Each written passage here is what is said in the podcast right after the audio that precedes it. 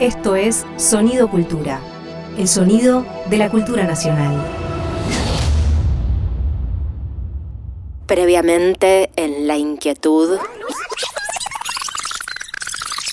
Fantasmas. Fantasmas. ¿Azules los fantasmas o blancos? O sea que yo, lo- yo en mi mente son blancos. Blan- una sabanita, Gasparín. Previamente, en la inquietud. Está con nosotros acá Gabriel Reches, está presente y va a ser, en el- va a ser el entrevistado del segundo bloque. No, ya lo anunciamos, ¿no? Sí, claro. El querido Gabriel Reches, eh, gran poeta, coma escritor. Me encanta Fanta- cuando dicen eso, fanta- ¿viste? Co- poeta, fantasma, fantasma. También, por supuesto. Previamente, Previamente en la inquietud. en La Inquietud. Eh, Cuando yo tenía 44, yo cumplí los años que mi viejo tenía cuando murió. Y yo tenía eh, 13 años y un día me di cuenta que cuando yo tuviera 44, mi hija iba a tener 13 también.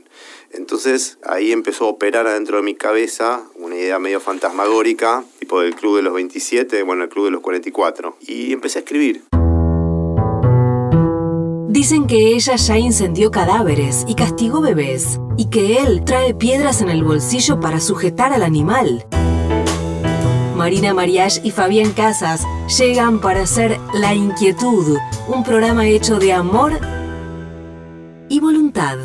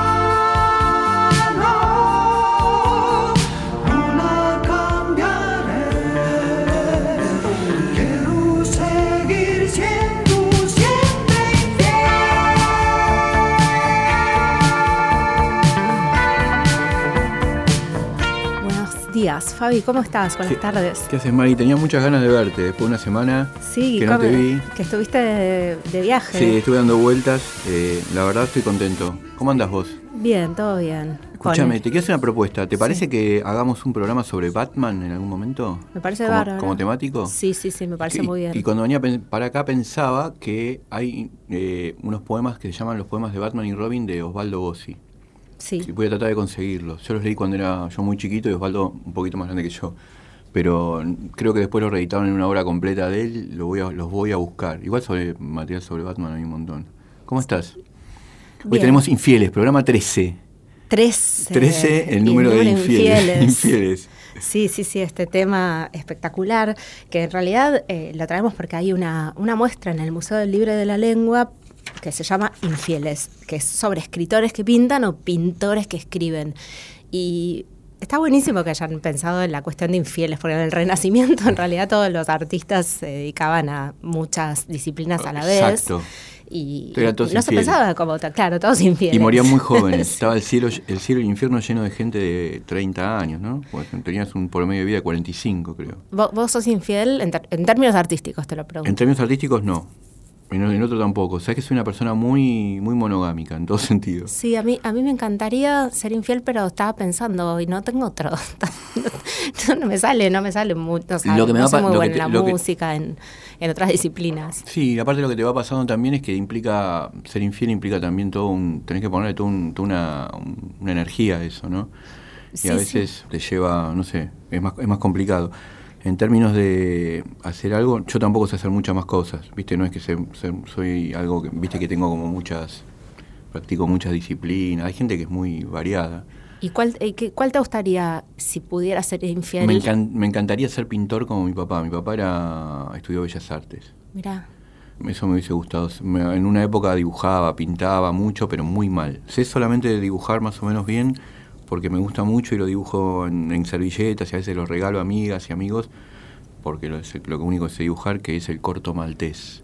Uh, qué lindo El- personaje. El dibujo de Hugo Pratt. Y no sé por qué aprendí a dibujarlo, porque de chiquito lo leía mucho y lo dibujaba y lo sé dibujar. Lo puedo dibujar. Después no tengo mucha mano para dibujar, tampoco para cantar. No, no tengo mucha mano para nada, más que eh, para escribir y. Bueno, menos mal que no tenés periodismo. mano para cantar, porque te, te, te- te apretarías el cogote, qué sé yo, ¿cómo sería eso? Mano para cantar. No, no, es a mí me gustaría tener alguna habilidad física, como por ejemplo la danza. ¿Te gusta eso? Me gustaría salir de la cabeza. Muy bueno, claro. ¿Te gustaría.? Bueno, en ese sentido, a mí yo practico hace mucho karate y me hubiese gustado ser un karateca bueno. ¿Viste? Soy un karateca outlet. Claro. O sea, no. Practico hace mucho y no. ¿Viste? No se ven los resultados. Por el otro sentido también es como que pongo mucho la libido en un solo lugar. ¿Tenés alguna anécdota de infidelidad que puedas contar? ¿En qué sentido? En cualquier sentido, en el amplio sentido del término. Pues yo te cuento una. Dale, vos tenés. Sí. Pero es en un tema literario, porque eh, obviamente es un tema literario muy, muy eh, transitado. Bueno, la, la infidelidad de Ana Karenina, Total. Bari. Pensá que Ana Karenina, por suerte ahora a las mujeres no, no les pasaría lo que le pasó a Ana Karenina, que por una infidelidad termina siendo excluida de la sociedad, ¿no? Y La letra escarlata, Claro. que le ponía la A de, de adúltera, la letra escarlata. Horrible. Y, Sí. y Ana Karenina se termina suicidando, ¿no? Ajá. Así que eso, eso, eso también habla de la permanencia de la novela de Tolstoy, porque a pesar de que esto ya no pasa más, la novela sigue siendo muy actual por otros temas que toca. Bueno, pero yo pensaba, eh, además de como tema, bueno, hace poco, hace poco, no, hace unos años se hizo una antología, acá tanto se hacen antologías sobre el tema de la infidelidad, porque pica, ¿no? Y me habían invitado a participar eh, de- del libro, de escribiendo un cuento. Yo escribí un, un cuento, un relato. La verdad es que no me sale escribir cuentos muy bien, pero los, esto es, muy gracioso porque los compiladores eran mi ex marido y su novia. Eh, Increíble. esto me encanta. Me, imagino que, que a, a les a escuchas de, de nuestro programa La Inquietud, que hoy es sobre infidelidad, les va a encantar este chisme. Sí. Eh, el libro estaba compilado por mm, Santiago, mi ex marido, y su novia de ese momento. Sí. Me convocaron a participar, les entregué un cuento, para mí estaba bastante bueno. Y a último momento Santiago me citó en un bar y me dijo que, que bueno, que el cuento no iba a entrar. No les había gustado el cuento. No, no es que no les había gustado, sino que, no sé, había como un Había problema ahí. Había, había algo ahí que como que no cerraba bien, que no, que yo estuviera en ese libro. No sé de qué orden, nunca se supo. Yo Pero es raro que te hayan pedido que venga, que, que participes sí, que y después esté- es como, sí, es como- rarísimo. es rarísimo, ¿no? Porque es como te llamo y después te digo no. Sí, no. porque aparte ya cuando vos convocás a alguien para una antología, es como que lo conoces como escritor, eh, como escritor, escritora. Eh, ahora voy a hablar mucho más lenguaje inclusivo que antes, quiero que lo Después de la sepas. prohibición, ¿no? Me encanta, sí, obvio. La cosa es esa, bueno, eso es una anécdota que tengo de infidelidad eh, interesante. Estamos en la inquietud con Marina Mariach, Y vamos a hablar en un rato con Francisco Garamona, un genio. un genio, Francisco un- Garamona es un genio. pero que forma parte de esta muestra. Es una de las junto- personas más divertidas que conozco. Sí, conjunta, bueno, a César Aira, Osvaldo Baigorrias, Gaby Cabezón Cámara, eh, Ulises Conti, Cucurto, León Ferrari, Charlie García, Horacio González, Paula Mafía, Nacho Marciano, Nati Menstrual. Vos sabés que yo últimamente escribo mucho, mucho cada vez que me pongo a escribir. No escribo mucho, leo más que escribo, la verdad que escribo poco, pero cada vez que escribo me pongo música de Ulises Conti. Tengo dos discos de él que nunca recuerdo los nombres, eh, porque uno es blanco y otro es azul, es como la bandera. Y a veces pongo el blanco y a veces pongo el azul. Y, lo- y me pongo a escucharlos y, y mientras tanto escribo. Me- son- es hermosa la música que hace Ulises Conti. Bueno, y Ulises también publicó libros, ¿no? Sí, es muy, es un tipo básicamente infiel, en el sentido de que hace múltiples cosas, tiene un talento para hacer un montón de cosas, ¿no? Música, escribe, las los poemas, tiene poemas hermosos, hace mm, también eh, instalaciones, viste, perform, la, la música de él a veces también puede ser un tema clásico con una orquesta, puede ser algo performativo, viste. Es, es notable, día lo vi tocando con una especie de, yo creo que era con, con una verdura, una, una de esas, esas verduras que comen los japoneses, viste que no me acuerdo el nombre. Akusai. Sí, y lo movía solamente y producía un ruido. Hombres necios. Que acusai. Yakuza. Y hacía un ruido con eso, ¿viste? Y era muy increíble lo que sacaba. También lleva a la gente a pasear, pero caminos solamente sónicos, muy buenos. La verdad que me parece un crack y está en esta muestra. Sí, y por eso vamos a hablar con eh, Garamona, Francisco, otro querido artista, así como lo es Ulises, que tiene esta versatilidad. A mí me encanta esta, esta cualidad, la versatilidad. Sí, total. A mí me gusta, sí. Me- Sobre todo porque me- eso que uno no la tiene y admira mucho, no envidio yo, admiro a las personas que la tienen, viste que es espectacular, ¿no? Que pueden hacer múltiples cosas, diferentes cosas y hacerlas bien, ¿no? En todo sentido. Bueno, vamos a escuchar un tema, ¿te parece? Antes de hablar con Fran. Me parece genial. Nos vamos con José Vélez. Reproches, un- una- unos temazos eligió hoy Karina, nuestra productora Karina Arellano, una genia. La rompió.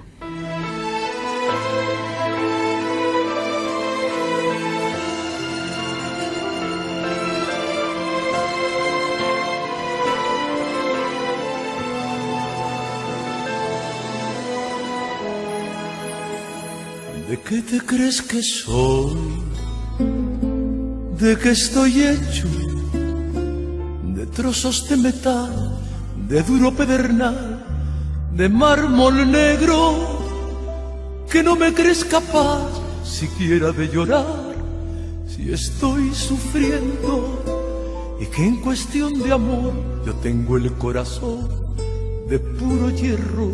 Tu amor llegó hasta mí tan de repente. Tu piel rozó mi piel y fui como un papel en tu torrente. ¿Con qué derecho tú llenaste de inquietud mis pensamientos, dejándome sacer que no puedo saciar con otros besos? Tus mentiras duelen, tu desdén me araña, tu traición me mata y me desespero callando en silencio sin decirte nada. Cuando es tan sencillo jurarme de golpe con un juramento, decir amor lo siento, con tus golpes tiemblo, si me insultas sufro, si me hieres sangro y no te das cuenta que tu indiferencia me está haciendo daño sin hacerme caso con mis sentimientos tú sigues jugando y yo te sigo amando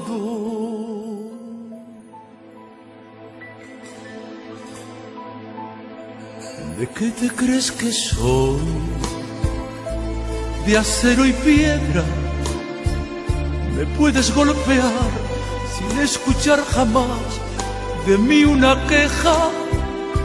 Y tienes que saber que yo soy como tú, un ser humano que no puede olvidar estos años de amor y desencanto. Tus mentiras duelen, tu desdén me araña, tu traición me mata y me desespero callando en silencio sin decirte nada. Cuando es tan sencillo jurarme de golpe con un juramento,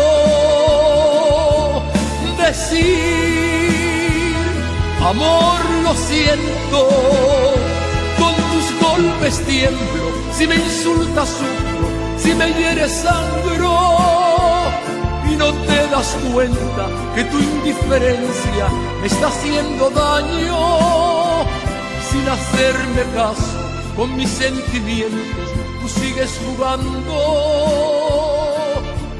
y yo te sigo amando Porque solo la emoción y los ladrillos duran. Quédate escuchando La Inquietud. Sí, buenas tardes, con Francisco Garamona, por favor. Con el habla. Mucho gusto, Fran, ¿cómo estás? ¿Qué haces, ¿Cómo Fran? estás, Marina? Hola, Fabián, ¿cómo andas? Qué alegría escucharte, Fran. Lo mismo digo. Es verdad, es una alegría escucharlo. Nos puso Francisco. contento. Sí, nos pone contentos, es Sí. verdad. A mí también me pone contento hablar con ustedes. Qué Es como una persona alegre. Fran. Total. Sí, sí, sí. Es eh, un amigo psicodélico. Escúchame, Fran, el, el nombre del programa de hoy eh, el, nombre el del programa. tema, el, no- tema. Claro, el, nombre tema. del programa es La Sí, Inquietud. la inquietud. Ajá. Pero el tema, siempre tenemos un tema acá con Marina, ¿viste? Elegimos un tema y lo hacemos después, y este se llama Infieles, y es de escritores que pintan o pintores que escriben, porque es la muestra donde vos también estás, un poco es el eje del programa, pero va- vamos para cualquier lado nosotros. Bueno, bueno. Esa me la- dejaré llevar. Sí, esa es la excusa, pero bueno, obviamente vos sos una figura central para esto porque sos escritor, librero, músico, también pintás. ¿Qué más? Ayúdame. Hace Eh, todo. Hago, hago películas. Haces películas, Usa, eso. usa remeras increíbles, camisas increíbles. Es un gran cami es eh, Matías Un Camisani. camisero. Matías, Cam- Cam- Matías Camisani. tenés Matías Camisani. Hawaianas eh, muchas veces, la- las camisas. Creo que te vi una vez una hawaiana de manga larga, creo que tenía, que nunca vi. No, nunca, nunca, Ah, mira. ¿eh? Entonces lo- lo- una vez Lo soñaste. Lo soñé a Garamona con una camisa manga larga. Tiene como una buenísima galería de arte, ¿no? También, no También. sé si, si lo comercia, pero te- tiene un- una colección increíble. Se Sí. puede decir coleccionista, no sé si es galerista o coleccionista. Coleccionista, Está coleccionista, Bueno, tiene, Es una influ- influencer. tiene ter- unas tertulias increíbles, ¿no? De, de- de- del Es un, siglo influ- XXI. es un influencer del demonio. Escúchame, díganme. ¿qué pensás de esto con respecto a la- al desdoblamiento artístico, al, tri- al- al poliamor, como dice Marina? En cuanto al tema de la. de Sí, la sí, obra vamos siempre al tema de la obra. Al, al tema de la obra visual. A todo, ¿no? Lo que haces, digamos que es Y muy... qué sé yo, pienso que en realidad todo se trata de un mismo impulso, que uno puede agarrar un poema, después seguir la, seguir la línea y hace un dibujo, ¿no? Creo que participa del mismo, del mismo ejercicio de expresión. No, no tenés una predisposición especial cuando vas a hacer una canción que cuando vas a hacer un poema. Es, es- Y capaz que me pongo, me pongo en sintonía. Yo pienso que en realidad los poemas, las canciones, los dibujos, las pinturas, todos ya están hechos y uno se conecta eh, con ese momento que ya está creado en el tiempo y ahí lo plasmo. Pero en realidad las obras de arte, para llamarlas de alguna manera, ya están hechas, ya están en el espacio-tiempo flotando y uno agarra y las capta como si fuera una mariposa. Como un medium, como una especie de medium. Claro, tengo como una onda medio así, como medium, una onda medium. medio medium. ¿Y cómo siempre fuiste así desde chiquito? Así Sí, como con un siempre- cohete siempre- en el... En realidad la primera forma que tuve como de frecuentar algún tipo de, de práctica artística fue con los sueños, cuando yo era niño me predisponía para soñar y me entregaba a los sueños. Y en el sueño uno como que vive las múltiples vidas que puede llegar a ser o que puede llegar a querer ser y, y después en eh, la práctica artística es como hacer materiales esos mismos sueños que uno tuvo. Total, eso es genial. ¿Sabes que nadie me contó nunca, Marina, con una con una de una forma tan no- tan potente porque lo sentí cuando me lo contó como Francisco cuando me contó que lo había tocado un fantasma. ¿no? Ah, mirá, sí. No me olvido nunca de eso, porque me acuerdo que cuando me lo contaste, esto que estás diciendo, de trasposar cosas de la, de la, de la vida onírica a la vida diurna, Diur- ¿no? Me, me impactó porque me acuerdo que muchas veces te cuentan, estuve con un fantasma, me tocó, vi un fantasma, pero esa vez que él me lo contó, a mí me impactó, que creo que el fantasma te había corrido por la casa, lo que recuerdo, y que te, tocó, sí. y te tocó cuando llegaste a la cocina, ¿puede Me ser? est- estiró su brazo y quiso tocarme y yo me corrí. Eso es espectacular, me acuerdo de eso. Y quedé como con la sangre congelada, pero bueno. Mira, justo hicimos un programa de fantasmas la semana Ah, ¿sí? pasada. Sí, sí, bueno, viene con, viene con delay. Escúchame, Pero Fran. no, yo pensé que te había tocado y esa había sido como la varita mágica. No, no me dejé, no me dejé tocar, como que el fantasma tiró la mano Y él se corrió, me La denunciaste. yo me corrí y había como una ventana y el fantasma se desmaterializó como en una especie de humo. Espectacular. Escúchame, y yo pensaba, cuando también esto cuando hablamos de infieles, porque acá en la obra también está Aira César, ¿no? que es un escritor que si él, si uno tendría que pensar cuál es, viste que hay escritores que eligen la forma en que quieren, bueno, casi todos, cómo quieren ser leídos, inventan su mito de origen. Eh, músicos también, Dylan pensa- había inventado que había viajado con un circo, después se descubrió que no, pero está, es potente eso que él inventó porque es mejor que la ficción que la realidad. Me imagino, Aira, por ejemplo, la- el, el mito de él es que no viene de la literatura, sino que viene del arte y, y Puig también viene del cine, de ver cine con la mujer, con la mamá. Vos, ¿cuál es el, si te pensaras primero como, ponele que te pensaras como, yo te conocí primero como poeta, ¿no? Sí. No como músico y todas las múltiples cosas que hiciste después. Eh, si te pensaras como, ¿cuál es el mito que inventaste ahí? Y yo soy un niño que siempre vivió pensando en Dios, y creo que está ahí, ¿no? Como el otro día me preguntaban si yo creía en Dios y yo decía que no, que Dios creía en mí y creo que es como una relación media sagrada, Mira, de una permanencia más allá de la, de, de la vida, como, no sé, no, no lo sabría explicar así tan rápido, pero lo pienso como, no sé, como una potencia que me trasciende. No porque no porque piense que sea potente en sí mismo, pero sino como que hay algo que está más allá de uno y que también va más allá de uno y que en el fondo es toda una energía que nos rodea, que nos contiene, que nos impulsa. Y creo, creo en los ángeles también. Yo pensaba, Fran, para darle un poco de materialidad a esta conversación. Sí, eh, que se vuelve muy material. No, que, bueno, vos contarás mejor, ¿no? Pero como que a vos te tocó una pesada herencia y, y con eso hiciste algo que tiene un impulso vital increíble. Sí, pero yo creo que, por ejemplo, decir por, la- por mis padres que han sido... No, por, sí, por los libros, pensaba por la, por la librería, era una librería, ¿no? Una librería la puse yo, yo como que... Pero los libros de Rosario, a ver, contá un poco eso porque por ahí nuestros oyentes no conocen bien la historia, bueno, yo se ve que tampoco, pero vos pusiste la, la librería acá con libros ¿De quién? heredados o no? No, Ah. no, no, no. es un mito entonces que Es ya anda mito. circulando. Bueno, Bonito. no, no, yo me la recreí. Empecé con los libros solo, ¿viste? Empecé a los 15 años en una librería como de ayudante, en una librería anticuaria, y ahí conocí todo el mundo de las primeras ediciones y todo eso. A mí ya me gustaban por por mi frecuentación de la lectura, mi ejercicio de escritura y todo lo que, lo que rodea esta movida. Y además siempre me gustaron mucho los libros y me inicié en una librería, que mi maestro fue un es un librero que se llama Armando Vite, yo tenía 15 años y ahí empecé a conocer todo lo que eran los libros los libros, como que no podía creer que en esa librería había un libro bueno al lado de otro, porque no estaba acostumbrado. Yo era como muy muy tímido y todo, creía que las librerías de viejos eran para gente pobre, ¿viste? Son para gente rica. Eh, y no sé, como que me daba vergüenza entrar a las librerías. Y, y nada, a esta librería, que era como una maravilla total, no podías creer que todos los libros eran increíbles, como que nunca había estado en una librería así de libros seleccionados.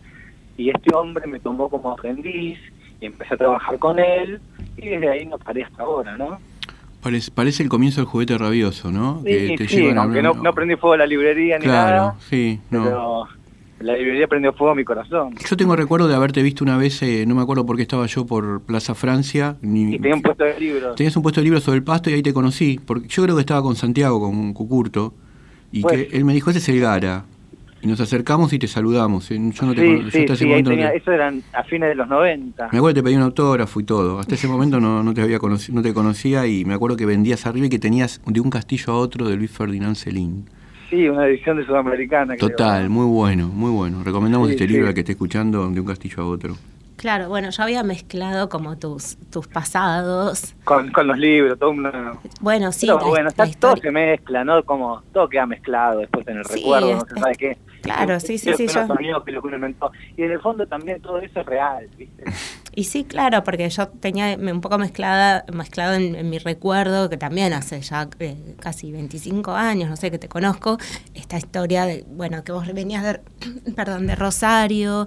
Sí, en realidad yo vengo de tu- acá, pero no importa. Bueno, entonces contá todo bien, porque que vos ve- venía, este Gara que vino de Rosario. Es como con- Ketchum, ¿viste? El, el amigo de Pucho y de Neurus que venía de Rosario, Gara no. O sea, parece que Gara vino de acá, se fue a Rosario y volvió. Claro. Claro. Bueno, pero para mí hab- venías con esta carga de, de tener como una historia bastante pesada en términos políticos y después... Sí, pero sabes que mi yo historia, que- a mí no me parece pesada, me parece como una historia linda igual, ¿viste? Como que uno nació con todo eso y al final si uno acepta lo que le tocó vivir, es algo lindo, ¿viste? Porque si uno piensa que es algo pesado, eh, como que como que reniega al final. Y yo, ¿viste? Mi, mi vida es y ha sido una vida bastante linda, más allá que tuve que pasar por muchas cosas que, que me tocaron a mí, ¿viste? Que se- será que, será que en mi en mi vida tener que pasar esas cosas y creo que, que todo es una experiencia y todo es algo que uno puede capitalizar y, y, me preguntaban hace poco y también escribí un poema que decía que si volvería a nacer elegiría lo mismo porque si yo no elegiría todo lo que me pasó yo sería la persona que soy con todas las cosas feas que también tengo no es que soy una persona súper viste tengo cosas buenas cosas malas como todas las personas pero elijo lo mismo, ¿viste? Porque porque tengo que abrazar mi vida y hacer con eso algo positivo. Tenés amor, mí, a- para- amor, para- y para amor los fati, tenés amor, Amor fa- fati. amor por el destino, Ese, como quería Nietzsche. Escúchame, Pero vos no hablas mucho de, de la- de tus padres desaparecidos. Si me preguntan, sí, viste, ya he hablado tanto que, que pero sí, obvio que hablo, pero tampoco lo tanto, porque ahora hablo, hablo de mis hijos, no hablo tanto de mis padres, ¿entendés? Como que en un punto yo cuando era chico veía como cuando se armó el grupo Hijos el Rosario, eran todos unos chicos que habían sido de la Unión de Estudiantes Secundarios, y yo los conocía porque yo había estado en esa agrupación, y, y no sé, como que no me copaban mucho, me parecían medio nabos, y, y después, bueno, como que al toque tuve mis hijos. al, al toque tuviste tu propio grupo hijos. Claro, claro. Y, y nada, viste, como que yo soy más independiente, no soy tan estar afiliándome a cosas, viste. Gala, ¿sabes que no existe la transmigración de las almas? O no se pudo comprobar todavía, pero sí la transmigración de las bibliotecas.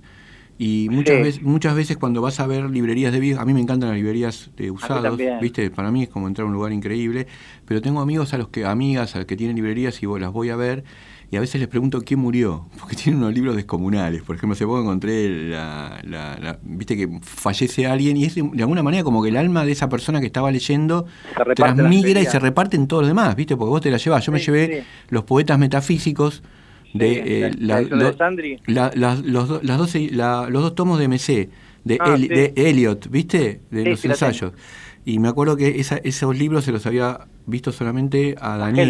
A- no, a Daniel Durán se los vi. Ah, mirá. Y no nunca lo había visto después y tenía tenía compilados de Eliot en inglés nada más y me lo llevé y bueno, y me dijo, "Sí, era una era un- es una persona que murió muy grande que le gustaba mucho la poesía y tenía estos libros, ¿viste? Hay, hay algo de transmigración, ¿no? En los libros que vas que se van repartiendo en las, en las otras personas, ¿no? Y sí, yo pienso, por ejemplo, que cuando me muera voy a dejar una notita en los libros para que mis hijas no los terminen vendiendo por mangos.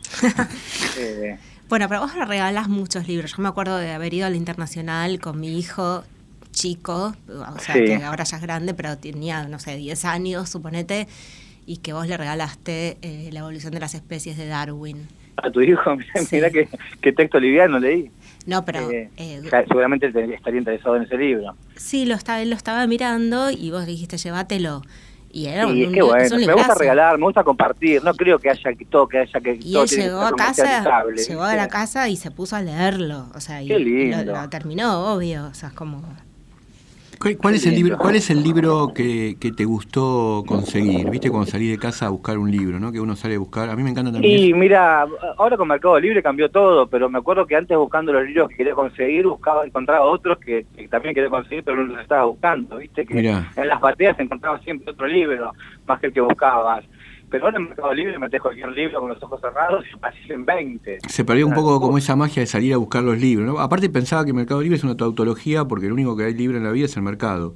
Claro, claro. Pero me acuerdo, me acuerdo que se perdió eso de que yo salía con una indecisión, con una incertidumbre. si Y iba- encontrabas. si- y si iba a encontrar el libro que estaba buscando, decía, bueno, quiero conseguir Ferdidurque, ¿viste? Sí, hace poco leí tus diarios y está como esa experiencia de que busca los libros. Que para mí era hermoso, ¿viste? Salir a buscarlo y te- Sí. y, saber que no lo que por ahí no lo conseguís o por ahí está la vuelta. en- me acuerdo Exactamente, que te lo regaló Cucu, me contó, ¿no? que fuimos con Cucu, Cucu me dijo, no sabía bien quién era, pero me dijo, mira ese Ferdidurque yo lo vi a cinco pesos. Pesos ahí en romano. No, en una librería, en una en un, un puesto de apertura del Parque Rivadavia. Y dije, no puede ser, no puede ser. Y fuimos y es el que tiene el prólogo de Estaba. Sí, estaba ahí, el prólogo de Gombrowicz, con la, edición original que pagó Cecilia Di Benedetti, ¿viste? Claro, la que estaba el, el comité de traducción. El comité de traducción, y tengo ese y tengo la versión después de Sudamericana que tiene el prólogo de Sábato, donde Sábato dice que él inventó, Claro, él inventó a. Gombrowicz, que él, que inventó todo. Y yo también tengo la edición de Argos y también tengo las otras. Eh, pero bueno, lo que te decía es esto, que con Mercado Libre, y además la gente también ahora los libreros también mutaron mucho, y ahora cualquier libro primero se fija en el Mercado Libre, y el Mercado Libre es una es un es un problema más que una solución, porque cualquiera sube cualquier libro, cualquier precio, y después queda como si fuera ese precio el que rige El mercado, que el en realidad mercado. la gente no tiene ni idea de los precios que ponen. Escuchame. No porque Pero vos- idea, pero... Claro, vos Digo- tenés la librería eh, en, en la calle Padilla. Padilla. Sí, Padilla al, ocho, al, Al 800. 800, sí, me acordaba bien. Y Entonces, abrimos lunes, miércoles y viernes de 4 a 8. buenísimo. Y la editorial Mansalva, que ahí también tenés un... eh, descubriste o inventaste un montón, un montón de autores. Yo me acuerdo también muy bien el día que vos te me acercaste, yo ¿A también te libro? tenía ahí y me dijiste, me gustó mucho algo que leíste Sí, que has leído en la usina. Que había leído la usina, sí, un lugar que ya no existe, en la calle Bulnes, y me dijiste que te había gustado lo que yo leí que te- y que te interesaba publicarlo. Y Para- y ese libro tan a mí se me salió el Bueno, corazón. felicitaciones por el libro nuevo. Gracias. A mí se me salió el corazón de, de- de la garganta, no sé, es como que yo no lo podía creer. Porque vos haces eso, ¿no? Es como que vas encontrando. Bueno, es lo que hace cualquier editor igual, ¿viste? Tener, tratar de buscar y armar un catálogo. Sí, bueno, con- pero- Con lo que se está produciendo en el momento. Sí, es cierto, es lo que puede hacer cual- cualquier editor, pero bueno, vos lo haces con un criterio que, que es muy particular, no sé cómo decirlo, pero me parece que es como un criterio... Bueno, te agradezco, te agradezco, pero lo que, como te digo, ¿viste? Es, es el trabajo, como decir un plomero que hace arregla bien los caños. Y sí, Eh, pero los arreglas de una manera que vas Los conformando... arreglo con amor. con un catálogo de, de literatura que, que no se encuentra por ahí en otros sellos, que es muy... Sí, sí, habla de un lector, ¿no? Habla de, un- de alguien que está leyendo. estar Y que es en- tuve distinto. suerte de estar en una época donde se producía muy buena literatura, o se sigue produciendo muy buena literatura y hay muchas voces muy intensas. y ahora la palabra intensa está mal vista. Voces muy, muy, muy nuevas, muy ¿En diferentes. serio? Pará, pará, pará. Gara, ¿en serio está mal vista la palabra intensa? Parece que sí, ¿no? Pero hace dos años. No puedo creer. Hace dos años. Me hace mucha gracia. Escuchame, Gara, ¿sabes que hace Yo muchas... tengo una... una remera- Marina María es muy intensa. Sí, obvio. Yo tengo una remera, bueno, tengo una remera de Fernanda que, que me pintó ella que dice, no soy dark, soy intensa. Ah, mirá. Mira, escúchame, mira, varias- Laguna. vari- varios, gran poeta. Gran poeta. Tiene uno de los grandes, siempre que doy clases, digo, poeta, sí. siempre que te doy clases digo, tiene uno de los grandes títulos para mí de la poesía, que es control y no control, que es lo que hay que tener. Cuando escribís un poema, control y no control, es perfecto. Sí, sí, ¿no? Ajustarse por un lado y largarse después. O control o fueron los de Caos, que eran el 86. Escuchame una cosa. Eh, Gara, Sí, ¿sabes que me dijeron varias veces? Me llamó la atención que en diferentes situaciones, al- a- estos últimos meses, no, sé, me dijeron varias veces, ¿escuchaste a Garamona cantar? Cantó, Ajá. cantó en tal lugar y cerró y no sabes lo que fue, la atmósfera que hubo, no sabes cómo cerró él solo, varias veces, diferentes personas, no me acuerdo de los nombres, ¿viste? Las personas, después si querés te lo ubico y te lo mando por WhatsApp. Pero, No te preocupes. pero, dijeron- pero me dijeron esto y digo, ¿hay algo que vos eh, preparás cuando cantás, entendés? ¿Tenés algo especial cuando cantás a diferencia de cuando vas a recitar poesía? Y mira, eh, en principio caliento la voz, que se hace como con una especie de, de temblor entre la garganta y la nariz, un poquito, y ponerle onda y cantar desde el corazón, ¿viste? Mis canciones son como canciones románticas, como lo que nos gusta a nosotros, Fabi, ¿viste? Sí, me encanta. Sí. bueno. José Luis Perales, José Luis Perales, Roberto Carlos. cracks. eh, Es el debut nuestro. Y sí, y, y bueno, meterme ahí como en ese filo, en esa cornisa, y, y después desde ahí, como un suicida, tirarme a la canción, ¿no? Sí, es, eh, es, es un poco lo que me dijeron que experimentaban cuando vos cerraste, que se generaba toda una atmósfera y que quedaron... Bueno, voy a tocar el- en la apertura de estas muestras en el Museo del Libro de la Lengua, que abre El el 16, jueves a las 19 claro, horas, sí. en calle Las Heras, Las Heras ahí en la, en la manzana de la Biblioteca Nacional. ¿Y qué vas a a- tocar, ya sabes? ¿Algo de tu Sí. último disco? Sí, voy a tocar lo que estoy tocando últimamente, que son, qué sé yo, siete canciones o seis en el último disco y algunas en discos anteriores. Tocaré siete canciones, ocho. Son cortitas igual. Eh, Sabes que hace poco, tanto Marina como yo damos clases. Yo hace poco, yo suelo perder la voz cuando doy clases a veces, ¿viste? Sí. Y hace poco un amigo que es músico, eh, Adrián Dárchelos, me dijo, tenés que, tenés que practicar la voz. Y Tenés que, sí, y ¿qué- ahora estoy pensando, estoy pensando en lo que vos dijiste, ¿viste? Que esto de... esto, esto es para calentar las cuerdas vocales. Me dijo, tendrías que, te- que- No, me dijo, tenés que ir a aprender algo de... Porque De el- vocalización. el que da clases, eh, como el que vende en el bondi, Claro. se, se, se gasta mucho la voz y a mí me pasa a veces que dando una clase de dos horas y dos voz. horas después más tarde eh, me, que- me quedo sin voz, ¿viste? Claro, no, Eh, te quedas, en- no te quedas en la clase, sino después en la vida. Sí, sí, en todo. O sea, salgo de ahí y no hablo con nadie. Soy el- hago las señas como el que le cuidaba la ropa al zorro, ¿te acordás? Claro, sí, ¿cómo se llamaba? Bernardo. Bernardo. Es que tiene un movimiento como de.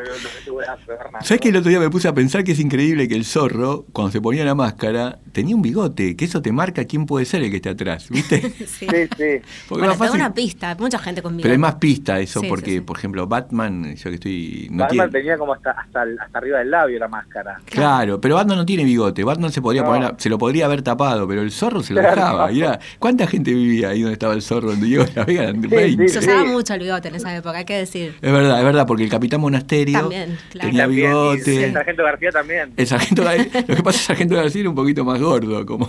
Sí, sí. ¿Sabes que me acuerdo canciones que yo creo que vos la podrías cantar? Que era Diego de la Vega, el zorro, siempre luchando por la igualdad. Eso fue cuando. ¿Te gusta? La, no, sí, porque la hacía, la hacía que componía Titán en Ring, que era amigo de mi papá, y la hizo cuando vino el zorro argentino. Ah, cuando viste vino. te- es como muy argentina. Bueno, pero la otra era en su corcel, cuando sale la luz. Este es genial. Ahí se nota que no sé cantar. Pero eh, sí, esa es la, la, la intro, ¿no? es buenísimo. Y vos ten- y tenés canciones favoritas tuyas, Fran. Yo estaba pensando en la, en la- bueno, una que ya tiene unos años, ¿no? Que es la del gusanito de. El gusanito, el gusanito no, e- e- esa no es mía, porque bueno, es una larga historia que hizo un disco como con canciones de Jorge Larrega, el artista Claro. visual y músico también. Sí, sí, sí, por Eh, eso. Me acordaba. Esa no, porque- esa, esa no es mía, esa es de Jorge Larrega. Gara, pero, Ah. pero Gara, vos sos como Elvis Presley. Si vos tocas una canción, es Es tuya. tuya, sí, obvio. Aparte Sí. queríamos leer un poema de- del gusanito o de, de la Vega en un rato y, y queríamos hablar de... Va, yo quería hablar de eso porque me encanta Claro, pues, como esta está mezcla la- de... Está en la muestra, ¿no? De la Vega, ¿o no? Está en la Si no, Si no lo ponemos- lo pon- escribir. Si no lo ponemos ahora. Sí, tiene que estar. Está Noé, seguro que me acuerde. Está y- de, lo- de los pintores célebres mundiales está Cucurto. Sí. No, de la Vega no lo veo. No, pero no puede está, ser, no ¿eh? está, No, porque es, es escritor y la Vega no era escritor. Claro, o sea, escribía canciones Claro, y está el tema de la música y la pintura, sí. Claro. O sea que son infieles, pero más o menos. medio- Infieles, No swingers, no, swing- no swingers. No son swingers. Claro. Bueno, pero ahí como que mezcla, va, mezclaste todo, no combinaste todo. Gara, entonces vamos, tenemos que cerrar. Bueno, como dice, como dice, viste de Wasteland, as noches tenemos Sí. que cerrar. La traducción de Shirri, ¿no? As noches. era? As As noches. noches, As as no- noches. as noches. As Sí, sí, que tal vez que te escribí cuando hicieron el programa me que pareció, de me, me pareció, Gara nos escribió porque escuchó el programa, cuando hicimos el programa Marina de The Wasteland, él me hizo sugerencias muy atinadas sobre lo que dijimos en ese programa. Sobre Uy, la pifiamos mucho. No, no, No, no, no, porque era, era como que Shirley estaba buscando cómo traducir esa, como ese argot de buenas noches como entrecortado. Sí. Y, y, y Tita Merelo tenía un personaje que me contó su carrera que se contó Shirley. Tita Merelo tenía un personaje que decía las noches, las noches. Y Sí. como que Shirley lo puso las noches, como que Claro, la porque- tócope de buenas noches. Elliot dice, Noche. no dice good night, sino que Sí, dice good night, good Claro, night. Good night. Good night, good night, dice. Cuando cierra, cual, toma la voz del tipo que está cerrando el bar, en- en- creo que se llama una jugada de ajedrez, que es una de las partes increíbles de The Wasteland. Gara, Que Westland esa, ¿eh? que tenemos sacar de Westland, ¿puede ser? ¿Lo imprimimos en Mansalva? Yo hice una Sería traducción. hermoso, sería hermoso. ¿Lo hacemos de Westland? ¿Lo hacemos de Westland? Sí, sería genial. Bueno, hagámoslo en Mansalva. Escúchame, acá te, te manda un saludo gigante Marina Mariach. No, Bueno, un te saludo en persona. Y, y- y nos vemos en la vida. Nos vemos, Fran, te quiero mucho. Te queremos, Fran. Les quiero, les quiero. Escuchen, el, Y el 16, es el jue- o sea, el 16 de junio entonces los vamos a ver a Fran tocando en vivo en la inauguración de esta muestra 19 horas. a las 19 en el Museo del Libro de la Lengua, Infieles, escritoras, escritores que pintan o pintores que escriben. Recomendamos enfáticamente esta presentación. Un abrazo. Abrazos. Yo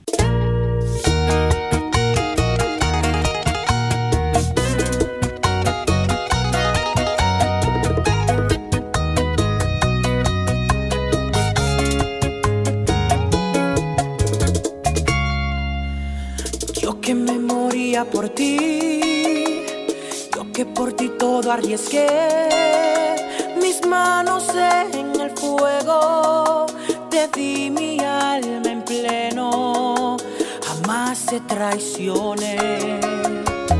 Tú naciste para mentir, pero es que la vida es así,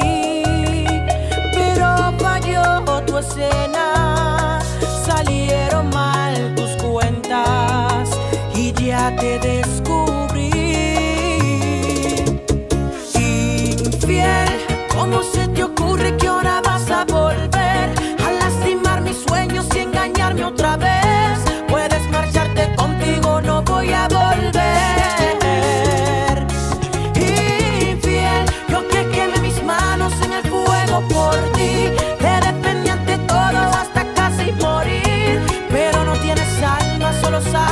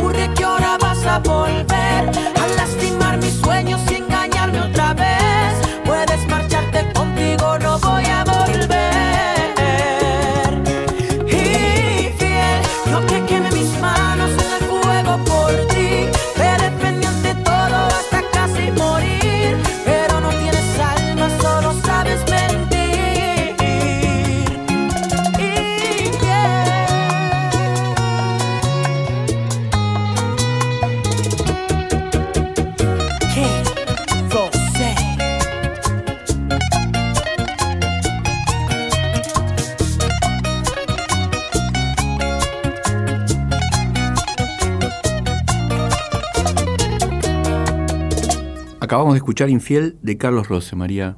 ¿Qué María? María Madre. María Ese Magdalena. es un, es, un, es un sobrenombre que te es un sobrenombre que te- Y ahora María Mariash, en su nuevo nombre, va a leer un poema del gran Francisco Garamona. Mi parte misteriosa. Mi padre volvía a casa por la noche. Yo le decía, papá, ¿sos vos? Él estaba cansado, había viajado mucho. Tenía la cabeza blanca como la de un fantasma. Su cuerpo flotaba a unos centímetros del suelo y sus pies no se oían porque no caminaba. Pero sí se sentía como su ropa iba rozando los muebles. Buscaba en el fondo de la casa unos cuadernos con su letra manuscrita. Unos cuadernos que yo había visto cubierto con dibujos. Revolvía cajas llenas de cosas viejas. Yo le gritaba, papá, por favor, déjanos dormir. En la cama, unos junto a otros, estábamos sus hijos. Éramos tres o cuatro esqueletos blancos y brillantes de niños. Afuera hacía frío y el viento aullaba una canción muy triste. Hermoso. Sí. ¿Y sabes qué tiene que ver con lo que él contaba? Porque me parece que es un sueño pasado a un poema. Da la impresión, ¿no? Claro. Viste que él contaba mucho esto que te dijo, ¿no? De, la, de, la- de que él empezó como controlando, eh, pensando, voy a soñar, ¿qué voy a soñar? Como una especie de el arte en soñar, pensaba en el libro de Carlos Castaneda. Sí, también esto que él decía de que el arte está ahí y él actúa como un poco de medium. Total. Y bueno, y la anécdota está que contó que él casi lo persigue un fantasma por la casa. Sí. No sé, me parece que acá lo, lo, lo llevó a un poema. Mira, Juana Viñosi, tengo un libro de siesta hermosos de las ediciones chiquitas que hacían ustedes, ¿no? Que son como una joya ahora ya para todos. Que se llama ¿Quién hubiera sido pintada? de Juana Viñosi. Juana es aparte de una gran poeta, fue una gran poeta, también fue una gran traductora. A mí me parece que las traducciones ya tengo entendido, los oyentes nos podrán eh, decir que no, pero o sea, si, si no es así, pero yo creo que ella es la que tradujo el libro que yo tengo de Jean Buffet y Huito Gombrowicz de correspondencia, para mí lo tradujo Juana Viñosi.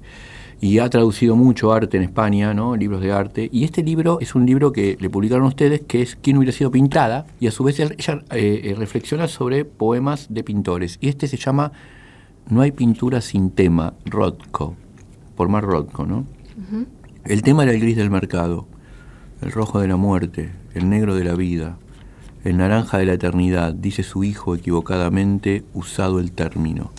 Sociológicamente bien usado el término era un romántico que quería comunicar ideas y sentimientos. Yo que no tengo cuadros ni hijo, rodeado de gente que considera al pintor de su pueblo una cumbre del siglo, y nunca oyó hablar de él, también creó como ese hijo que la gente nunca lo olvidó. Más aún, después de él, mucha gente supo que en la vida décadas enteras se convierten en superficies planas de color, con límites imprecisos, con terribles líneas alambradas que recuerdan el origen negado y separan y aíslan. Buenísimo. Hermoso, ¿no? No, Juana es eh, un gran poeta, pero ella además trabajaba mucho con el arte, tradujo, sí, muchos libros de arte, eh, era su oficio en, en Barcelona, su trabajo eh, remunerado, digamos. Eh, pero sí, acá estábamos leyendo a poetas que escriben sobre cuadros, Sí, que es otra cosa que meter los dedos en el óleo. sí. Ah, Yo también traje uno de Mario Arteca, Mira. también publicado por Siesta. ¿En qué Eh, época? Arteca en los 90 no publicó. Me acuerdo que él dijo un día que no quería publicar mientras estuviera Menem. Este Me llamó mucho la libro atención. es de 2003. Ya no estaba. Charles, Ya no estaba Charles, justo. justo. Y este libro que se llama La impresión de un folleto son poemas basados en el catálogo del Ditela, el Instituto Ditela, publicados a fines de 1963, eh, de los premios. Y este, por ejemplo, se llama Jorge de la Vega por Hugo Parpagnoli, Porfía de presentación. Y ahora Jorgito rompe la pintura para cambiar la realidad. Antes hubiera destrozado un piano de cola para enmendar un violín. Todas y cada una de sus partes entre sí, por más pequeñas que sean. Es inútil escribir una presentación. Tus cuadros se entienden, le dije, y él nada más que los miren. Y para transcribir después lo dicho hará falta más que un fragmento. Se intentará por profilaxis evitar todo borneo de palabra en la cosa. De lo contrario habrá una ficha de nácar rayando una mancha, el número junto a una piedra, una bestia de oropel, una quimera de humo. ¿Qué más? Seres midiéndose en el vacío y un espejo para que miren. Hermoso. Tengo uno de, uno de Juana de, que le editaste, Renoir. Color dominante y punto aúreo están muy disimulados. Merenderos de la costa, el río en los domingos. Cada siglo tiene sus barqueros y sus muchachas de modales excedidos. Perdón, voy a leer de vuelta. Bueno, Color dominante y punto áureo están muy disimulados. Merenderos de la costa en el río en los domingos. Cada siglo tiene sus barqueros y sus muchachas de modales excedidos. Ya no hay pintores del rumor de mi clase. Tremendo. Siempre es política, Sí, Juana. sí, sí, ¿no? Juana. Toda presa es política. Toda Juana es política. Sí. Si este circo sigue así. Bueno, y para terminar voy a leer un fragmento de todos los cuadros que tiré de Cecilia Pavón, una poeta que también... Quiero mandarle un eh, beso muy grande a Cecil Pavon. Ceci, gran amiga, que está forma parte de la muestra. Bueno, si no forma parte de la muestra, podría perfectamente formar parte porque está muy involucrada con las artes visuales. Y este texto se llama Todos los cuadros que tiré. Voy a leer un pedacito nomás, así empieza. Dice, es raro haber tirado cuadros y me arrepiento. No sé por qué lo hice. Tal vez sea solo una parte más de un comportamiento desadaptativo, como dicen los psiquiatras.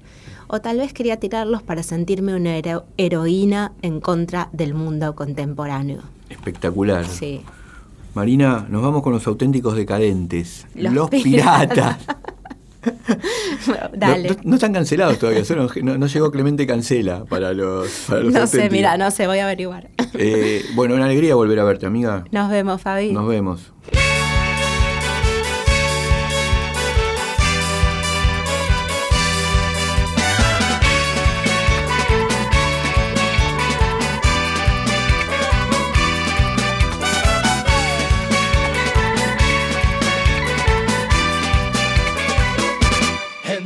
La semana, en horas calculadas, pisamos la bandera, un grupo de piratas. Llamadas misteriosas, encuentros clandestinos, hoteles alejados, lugares sin testigos. Nos sacamos el anillo carcelero y vivimos una noche de soltero. Somos los piratas. Nos gusta la aventura, las noches de bailanta.